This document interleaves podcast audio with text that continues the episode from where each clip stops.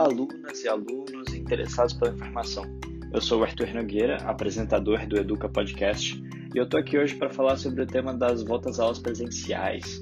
E dentre diversos temas que esse assunto traz à tona, durante esse episódio eu vou falar um pouco mais sobre o que foi feito mundo afora e o que vai ser feito no Brasil, quanto às medidas sanitárias adotadas e quanto ao período de afastamento das crianças e adolescentes da escola.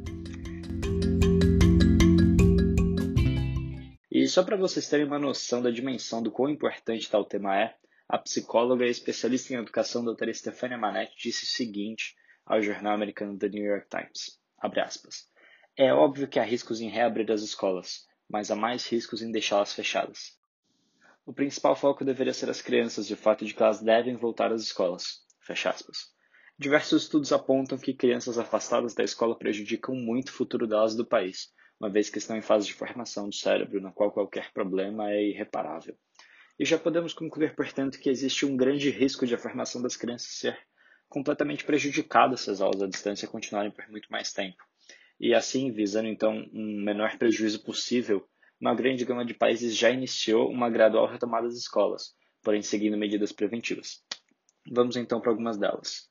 E a primeira medida, e também uma das mais óbvias, que está sendo tomada em todos os países que eu vou citar mais à frente, é a desinfecção das escolas, que está sendo feita em massa. A China, porém, vai um pouco mais adiante e tem tendas de desinfecção de alunos, que passam por uma higienização antes e depois de saírem da escola. O controle da temperatura para detectar se o aluno está com febre, um dos mais comuns sintomas da Covid-19, é uma preocupação em vários países. Na China e na Coreia do Sul, os estudantes passam por uma checagem sistemática de temperatura corporal.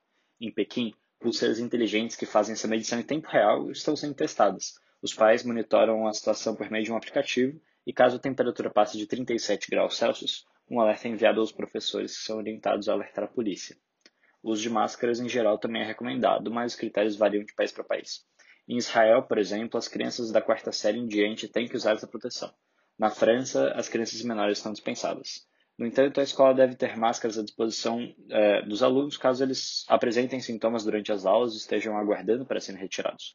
Uma exceção é a Dinamarca, país onde não existe recomendação nenhuma para a utilização de máscaras em ambientes públicos. E alguns países também adotaram medidas de dividir os estudantes em grupos menores, as chamadas bolhas, para evitar o contato mais próximo entre eles, como a Finlândia. Em Seul, na Coreia do Sul, os jardins de infância e escolas de ensino básico, fundamental e médio poderão receber apenas um aluno a cada três. Os demais terão de seguir com o ensino à distância. O distanciamento também está sendo adotado. Alguns países aderiram inclusive paredes acrílicas para evitar que gotículas sejam trocadas entre os estudantes e professores enquanto falam, como é o caso da Coreia do Sul. Para estudantes menores, mantê-los afastados é um desafio. Uma solução lúdica feita com asas de papelão foi adotada na província de Shanxi, na China, para lembrá-los da distância que precisam ficar uns dos outros. Bom, você provavelmente agora deve estar se perguntando, e o Brasil com isso? E o que, que o Brasil está fazendo para voltar às aulas? E quais são as medidas adotadas aqui no Brasil? Então vamos falar um pouco mais sobre isso. E, primeiramente, a gente tem que entender que a decisão final sobre a volta ou não às aulas presenciais cabe, em última instância, às escolas. E, dito isso, vejamos alguns protocolos que devem ser seguidos à risca pelas instituições de ensino.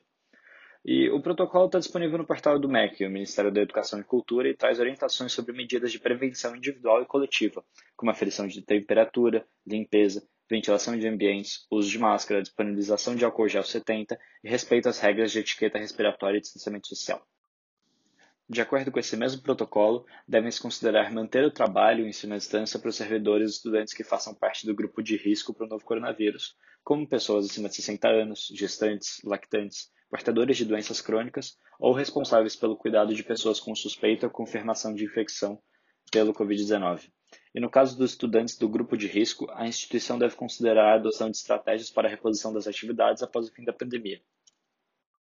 Bom, você também talvez esteja se perguntando se você vai precisar testar para o novo coronavírus, seja através da PCR, do sorológico ou do teste rápido de farmácia. E, bom, segundo as autoridades, o teste não é necessário, porém a carteira de vacinação tem que estar na régua.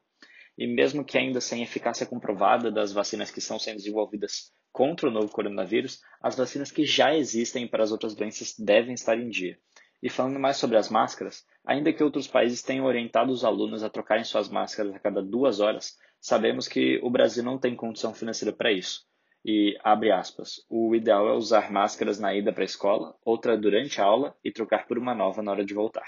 Fecha aspas. Isso foi o que disse o chefe do Departamento de Saúde Escolar da Sociedade de Pediatria de São Paulo.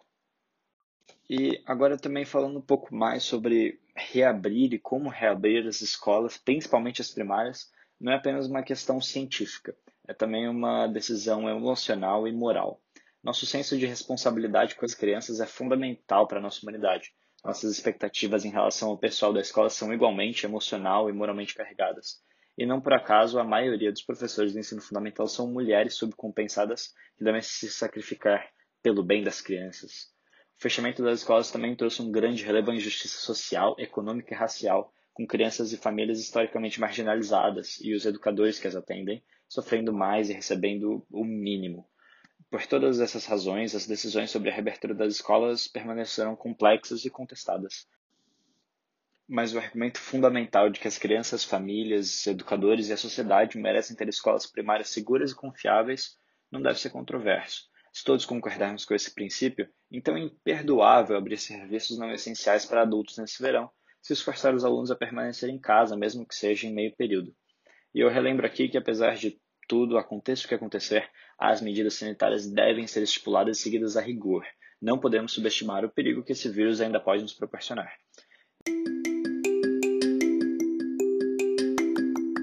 E, bom, gente, estamos chegando ao final desse episódio do nosso querido Educa Podcast. Gostaria de agradecer a todo mundo que nos acompanhou até aqui, que sempre está nos ajudando a levar a informação para cada vez mais pessoas. Tchau, gente. Foi um prazer aqui estar com vocês e até a próxima.